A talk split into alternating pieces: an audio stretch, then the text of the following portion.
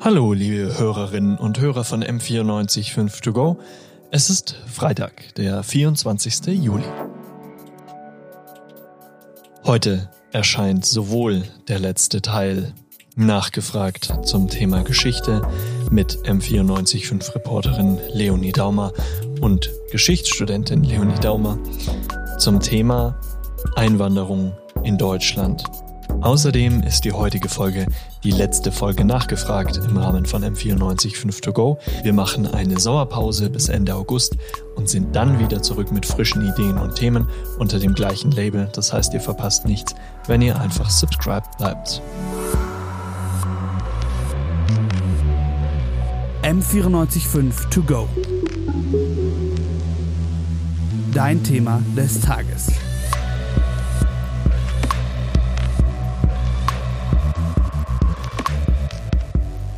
Wir haben im zweiten Teil der Serie darüber gesprochen, wann man denn anfängt, von deutscher Geschichte zu sprechen. Dann stellt sich natürlich die Frage, ab dem Zeitpunkt, wo Menschen gesagt haben, hier ist Deutschland und da ist kein Deutschland, wie wurde denn dann mit den Menschen, die in Deutschland, beziehungsweise damals hieß es ja nicht Deutschland, aber die auf dem Bundesgebiet angekommen sind und gesagt haben, äh, wir würden auch gerne hier wohnen oder repräsentiert werden. Wie ist denn die Geschichte der Migration in Deutschland abgelaufen und wann hat sie denn überhaupt eine Rolle gespielt? Ja, ich würde auf jeden Fall sagen, dass das äh, Thema Migration, so wie wir es heute kennen, so ein Thema, ein Thema des, des der zweiten Hälfte des 20. Jahrhunderts war, was nicht heißt, dass es keine Migration davor gegeben hat. Auf gar keinen Fall. Ähm, hat es schon immer gewesen, ist ähm, zumindest in der, der Forschung, würde ich sagen, mehr oder weniger etabliert, dass auch schon so eine frühe rege ähm, Migration, also der so Austausch äh, zwischen vielen europäischen Ländern auch ein großer, großer Bestandteil und auch maßgeblich war für die kulturelle Entwicklung von den verschiedenen ähm, europäischen Ländern und für Europa. Ähm, der, der Unterschied ist aber, dass so dass das 19. Jahrhundert, ja, das 20. Jahrhundert, ja, 19. und 20. Jahrhundert beide, sagen wir so, ähm, aber so als das äh, Zeitalter des Nationalismus bezeichnet wird. Also dass vor allem im 19. Jahrhundert, als es so viele äh, Nationalstaatsbestrebungen war und überhaupt nationale Identität nicht nur in Deutschland so eine große Rolle gespielt hat, ähm, dass Migration, so wie wir dann in unserem modernen Deutschland davon sprechen, in dem Sinne nichts Erstrebenswertes war, weil ähm, es ja, das, weil das die das große Endziel, sage ich mal, in dem 19. Jahrhundert der Nationalstaaten war, war sich als Ethnie, sich als Land, als Staat äh, zu behaupten und das halt eben vor allem in Abgrenzung von anderen Staaten, Ethnien, Kulturen. Ähm, und in dem Sinne, dass da ja auch ein wichtiger Teil von dieser Identitätsbildung ein Stück weit war, dass man sich abgegrenzt äh, von anderen gesehen hat. Und wenn es Austausch gegeben hat, dann eigentlich nie mit, mit dem Ziel von einer Assimilation oder von irgendwie, ja, von, von sich vers verschmelzenden Sachen oder was wir heute sagen, dass sich ja türkische Menschen, Kinder, Kinder türkischer Einwanderer heute ja auch oft oder ja oft als als Deutsche fühlen und sagen, wir sind Deutsche. Ähm, das ist eine Idee, die die modern ist, einfach weil es dann im 19. und 20. Jahrhundert war es dann der Franzose und der Deutsche. Und auch wenn man sich getroffen hat und auch wenn man sich friedlich getroffen hat, war es immer klar, das ist der Franzose, das ist der Deutsche und das ist der Russe.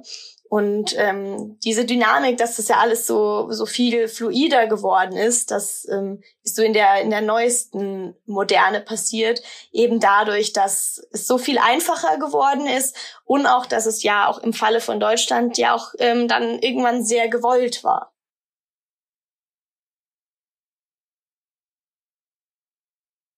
Welche Gruppen von ZuwanderInnen haben Deutschland zu dem heterogenen Land gemacht, das es heute ist. Die größte, also wenn wir zahlenmäßig schauen, dann ist natürlich ähm, die Türkei oder Türken ähm, die, die größte Gruppe ausländischer Staatsangehöriger, als auch die größte Gruppe, was Personen mit Migrationshintergrund angeht. Also sowohl ähm, Deutsche mit türkischen Wurzeln als auch in Deutschland lebende Türken macht nach wie vor ähm, den größten Anteil aus. Ähm, es gibt aber auch, was äh, die wenigsten wissen, nationale Minderheiten in Deutschland, also ähm, nicht Zugewanderte, die ähm, aber eine in dem Sinne eine andere Nationalität haben, auch wenn sie Deutschland sind. Es gibt eine dänische Minderheit, eine friesische Minderheit, eine sorbische Minderheit und natürlich die Deutschen Sinti und Roma, die ja oft gerne mal vergessen werden, aber die muss man, die man auf jeden Fall mit nennen muss, wenn wir eben von unserer heterogenen Gesellschaft reden. Und die nationalen Minderheiten haben natürlich in der jüngsten Geschichte dann wenig mit ähm, Migration zu tun, sondern in der älteren Geschichte. Gab es und wenn ja, welche Konflikte, die sich in Deutschland daran aufgebaut haben, dass Migration oder Fluchtbewegungen äh, auf das Gebiet des heutigen Deutschland stattgefunden haben und haben die Deutschland über eine Zeit lang immer begleitet oder war das relativ temporär? Mm, ich würde schon eher von einem stetigen Strom sprechen, beziehungsweise auch eher sagen, dass so die ähm, ja, Migrationsgeschichte Deutschlands, zumindest so die erste große Migration, ähm, relativ ähm, entspannt war, relativ erfolgreich war. Nicht die diese die erste große Zuwanderungswelle, von der wir ja immer reden, sind natürlich die die deutschen Flüchtlinge nach dem Ende vom Zweiten Weltkrieg. Und da wird's in der Nacht, also natürlich betrachtet man sowas immer in der Retroperspektive.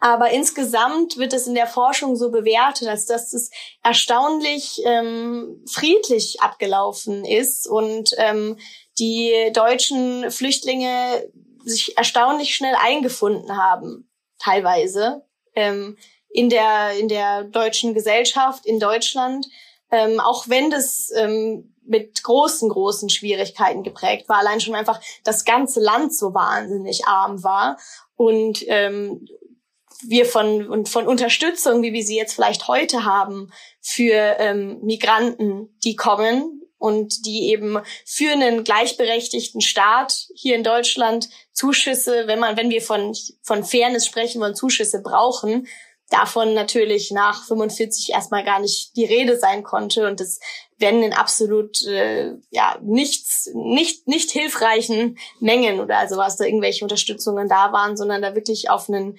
ähm, Zusammenhalt gehofft werden musste. Ähm, und auch was ähm, die größte, die, die größte Gruppe ausländischer Staatsangehörige angeht und natürlich auch die größte Gruppe mit Migrationshintergrund, die Türken, auch da ähm, zumindest zu Beginn oder zumindest im Vergleich heißt es da auch in der Forschung, dass ähm, die türkische Minderheit so eine der best integriertesten ist. Ähm, was bestimmt eben damit zusammenhängen kann, dass es ja leider vielleicht einen Unterschied macht äh, in der Art und Weise, wie eine Integration funktioniert.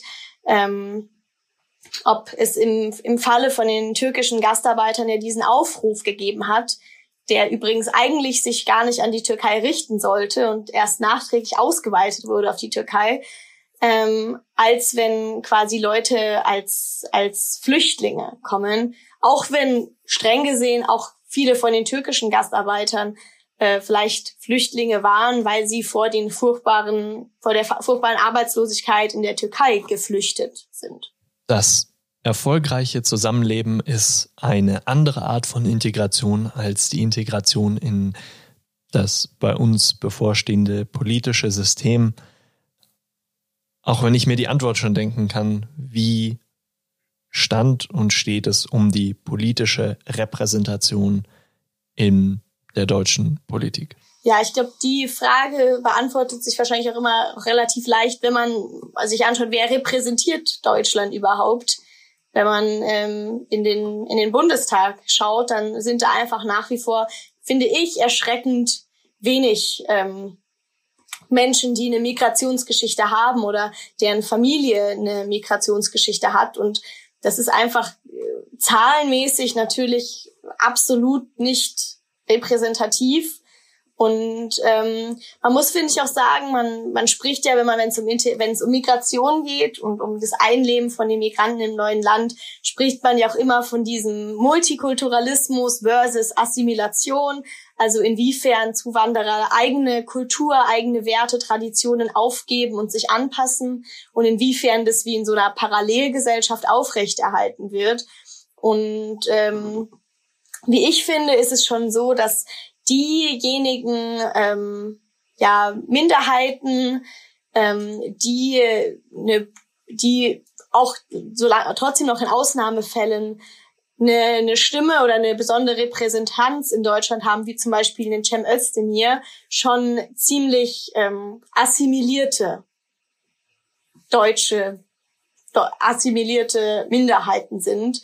Und ähm, was so diese multikulturalistische Seite angeht, da noch viel weniger Repräsentanz da ist, dass zum Beispiel von all den Untergruppen, die wir hier in Deutschland haben, von Migranten, die sich zusammengeschlossen haben, von ähm, äh, ja, Migranten aus der Karibik, aus Afrika, aus Lateinamerika. Inzwischen sind wir ja wirklich eine heterogene Gesellschaft, dass das nach wie vor sehr wenig Repräsentanz hat, gerade wenn es darum, darum geht, ähm, sich eben nicht anzupassen, sondern auch eigene Traditionen, Werte, was auch immer aufrecht zu erhalten.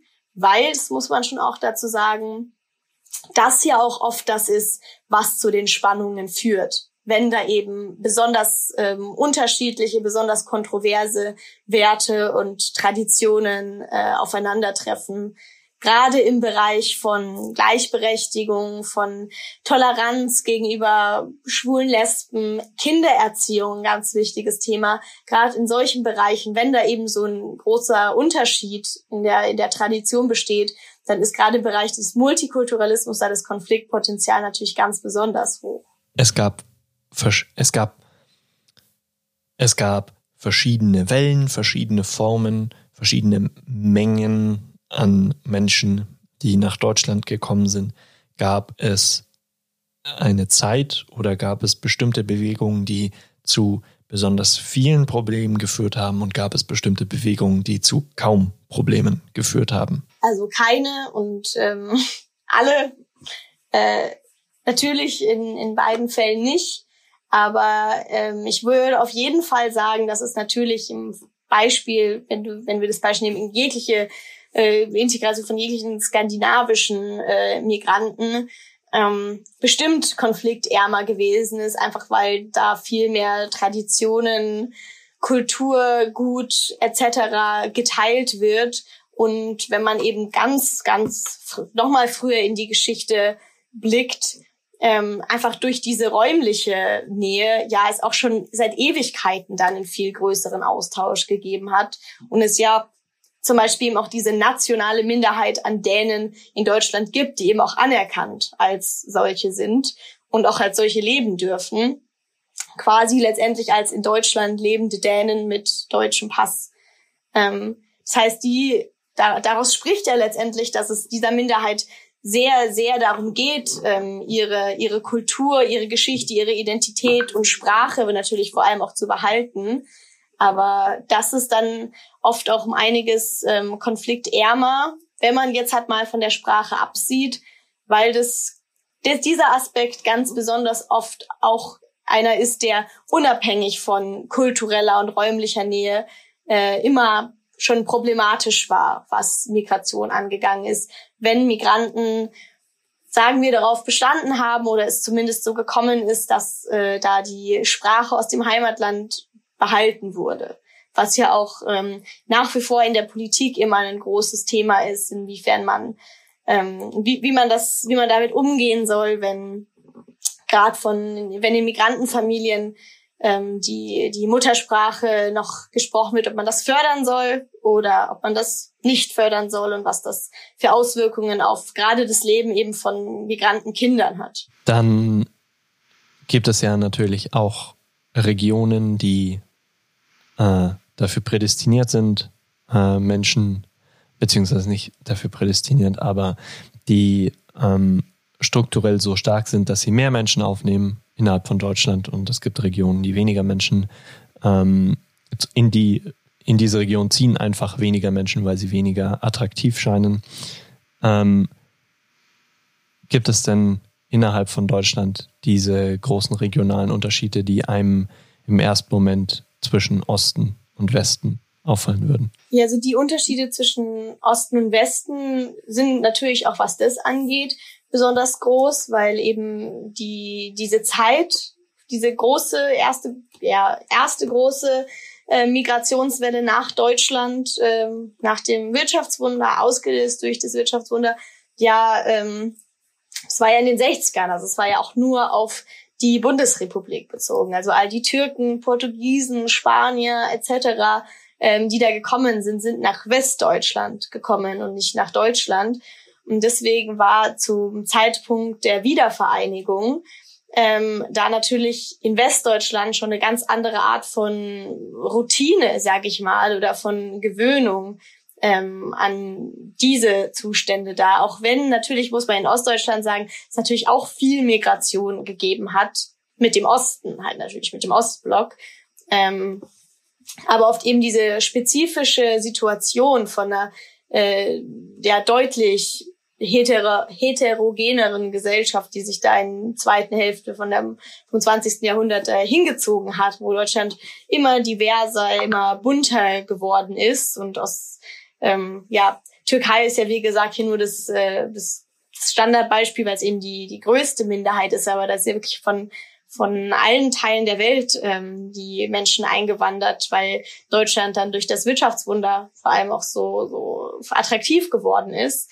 Und in dem Sinne muss man den Ost-West-Unterschied, finde ich, schon mal verstehen, als dass ähm, jetzt ganz gelinde gesagt, ähm, Westdeutschland einfach schon ein bisschen mehr Übungszeit hatte, bisschen mehr Vorlaufzeit, sich ähm, da daran zu gewöhnen. Ähm, aber auch ähm, der Stadt-Land-Unterschied ist natürlich auch immer enorm, ähm, was sowas angeht, weil jegliche, jegliche sozialen, gesellschaftlichen Entwicklungen sich ja bekannterweise auf dem Land immer ein bisschen ähm, langsamer entwickeln. Allein schon, wie du schon gesagt hast, war ja auch strukturell gesehen dort auch viel weniger die Konfrontation oder überhaupt die, die Situationen geschaffen sind, dass man sich mit Migranten auseinandersetzt, weil eben es den, die, die Gastarbeiter und die Migranten jetzt wahrscheinlich halt nicht nach Niederbayern zieht, sondern äh, in die Großstädte, wo es Arbeit gibt und wo es ja schon natürlicherweise und schon viel, viel, viel länger ja auch schon diesen interkulturellen äh, Austausch gegeben hat. Und Großstädte ja auch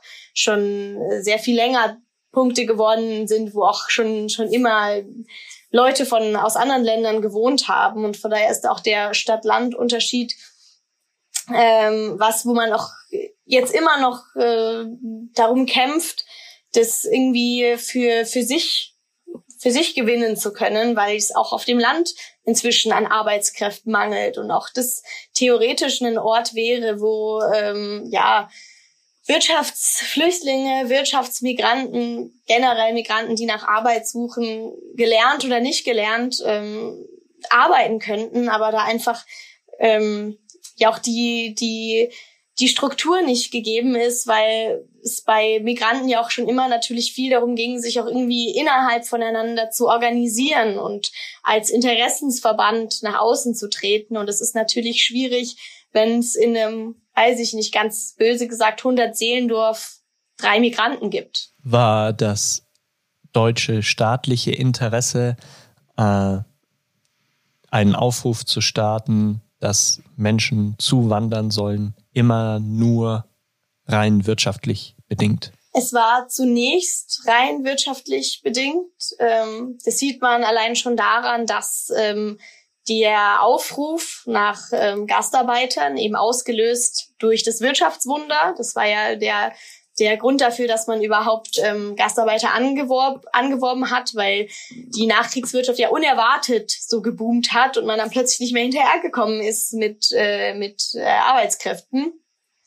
Das heißt, die Motivation hier war eindeutig wirtschaftlich und auch der Aufruf an sich war eindeutig wirtschaftlich äh, motiviert, weil ursprünglich hinter diesem Aufruf, zum Beispiel an die Türkei 1961, sowas wie Familiennachzug oder sowas nicht vorgesehen war. Also erst als es dagegen Proteste gegeben hat ähm, oder Kritik gegeben hat, weil einfach es viele, viele Dörfer in der Türkei tatsächlich wirklich komplett männerlos zurückgelassen wurden. Also es wirklich passiert ist, dass in so einem türkischen Dorf jeder einzelne Mann einfach nach Deutschland abgezockelt ist ähm, und ähm, ihre Familien dort zurücklassen mussten, zurückgelassen haben. Erst als das klar geworden ist und erst als da Kritik gegangen ist, wurde erst, ich glaube, drei Jahre später oder sowas, wurde das dann rechtlich oder wurde das dann politisch mit aufgenommen, ähm, diese Idee des Familiennachzugs, was ja schon immer eine ganz wichtige, ganz wichtige Frage von Migration geworden ist, weil das natürlich auch direkt den Charakter von der Migration sofort zu verändert sofort verändert. Komme ich als einzelner Mensch dort einfach nur für höchstens die Dauer meines Lebens, um zu arbeiten? Oder komme ich mit meiner Familie, um mir, um mir hier wirklich ein Leben aufzubauen und um eventuell auch ähm, meine, ja, meine, meine, meine, wie sagt man denn, meine Familie hier weiterleben zu lassen und hier quasi Wurzeln zu schlagen. Gibt es Dinge, die Deutschland bis heute prägen, die bis heute sehr wichtig sind für die gesamtdeutsche Bevölkerung, die nur entstehen konnten, weil wir äh, einen so verhältnismäßig großen Zuzug hatten, die anders nicht entstanden wären. Ja, also wirtschaftlich gesehen muss man es einfach sagen, so dass das Wirtschaftswunder ist entstanden durch Deutsche im Sinne von Deutschland geborene, in, schon immer in Deutschland gewesen, um das klarzustellen. Klar, das ist was, das sind die Menschen, die beim Auslösen des Wirtschaftsbooms da gewesen sind. Aber wer den, wer das Wirtschaftswunder und den Wirtschaftsboom der Bundesrepublik, der frühen Bundesrepublik getragen hat, das sind all die Gastarbeiter und all die Migranten, die aus den verschiedensten Ländern, also eben nicht nur der Türkei, dann nach Deutschland gegangen wäre. Also das muss man sich wirklich bewusst machen, dass dieser Reichtum, den die Bundesrepublik da in dieser relativ ähm, kurzen Zeit erreicht hat, das war, wäre faktisch zahlenmäßig unmöglich gewesen, durch ähm, die damalige deutsche Gesellschaft zu tragen. Das muss man dazu sagen, ähm, weil äh, gerade weil die, die Berufe, die die Gastarbeiter dann zunächst ergriffen waren, vor allem am Anfang natürlich Hilfsarbeiterstellen waren. Aber es geht ja bei sowas auch natürlich auch immer um Angebot und Nachfrage, beziehungsweise letztendlich was, ähm, ja, was, was, was, was wirtschaftlich dabei rausgekommen ist. Und da muss man sich das immer wieder bewusst machen, dass dieses dieses Wirtschaftswachstum auf lange Sicht getragen, ähm, die die Migranten auf ihrem Rücken getragen haben, sag ich mal. Und ähm, sowas wie dieser Einreisestopp, der dann in den 70ern, äh, Anwerbungsstopp, Entschuldigung, der dann in den äh, 70ern, 70ern verhängt wurde, ähm, ja nur zeigt, dass da auch noch mehr Potenzial, sage ich mal, da war. Also dass es dann irgendwann zu viel geworden ist, wirtschaftlich gesehen. Ähm, aber dass auch einfach diese, die Bereitschaft, das, sein, sein Land zu verlassen und für ein anderes Land, ja letztendlich für den Wohlstand eines anderen Landes zu arbeiten, ähm, da, da der groß da war, dass das natürlich immer als erster Punkt zu nennen ist, dass das die deutsche Geschichte äh, wahnsinnig geprägt hat. Und ähm, auch nach wie vor sind ja auch viele, viele der Sachen, die Deutschland ganz besonders interessant machen, haben irgendwie mit unserem ähm, Multikulturalismus zu tun. ist ja nicht zuletzt das, was so viele Leute nach Berlin zieht. Ähm, schon immer ist, dass es so eine wahnsinnig gemischte, gemischte Stadt ist. Ähm, und ähm, als negative Zäsur in dem, in dem Zusammenhang oder als negativen Höhepunkt, was dies, was das Leben von Migranten in Deutschland angeht, würde ich schon auf jeden Fall sagen, waren die ähm, diese NSU, ich nenne es mal Attentate, die es gegeben hat. Ich glaube, das war vor allem in der, nicht nur in der türkischen, sondern einfach in der, ich sag mal, in der Community von entweder Deutschen mit Migrationshintergrund oder in Deutschland lebenden Ausländern, glaube ich, ähm, wurde das schon als eine Zäsur empfunden, weil einfach inzwischen so viel Zeit vergangen war und die Leute in der zweiten, dritten Generation ähm, dort gelebt haben. Und das ist was, was vor allem jetzt sich jetzt, glaube ich, auch erst in den nächsten Jahren zeigt, zeigen wird, inwieweit dass Deutschland im Gesamten und gerade eben die, die, die Community an ehemaligen oder Migrantenkindern und Migranten erschüttert hat, auch in ihrem Vertrauen in, in Deutschland. Vielen lieben Dank, Leonie. Danke. M945 To Go. M945 To Go geht in die Sommerpause. Habt einen entspannten Social Distancing Sommer. Wir hören uns bald wieder. Bleibt gesund.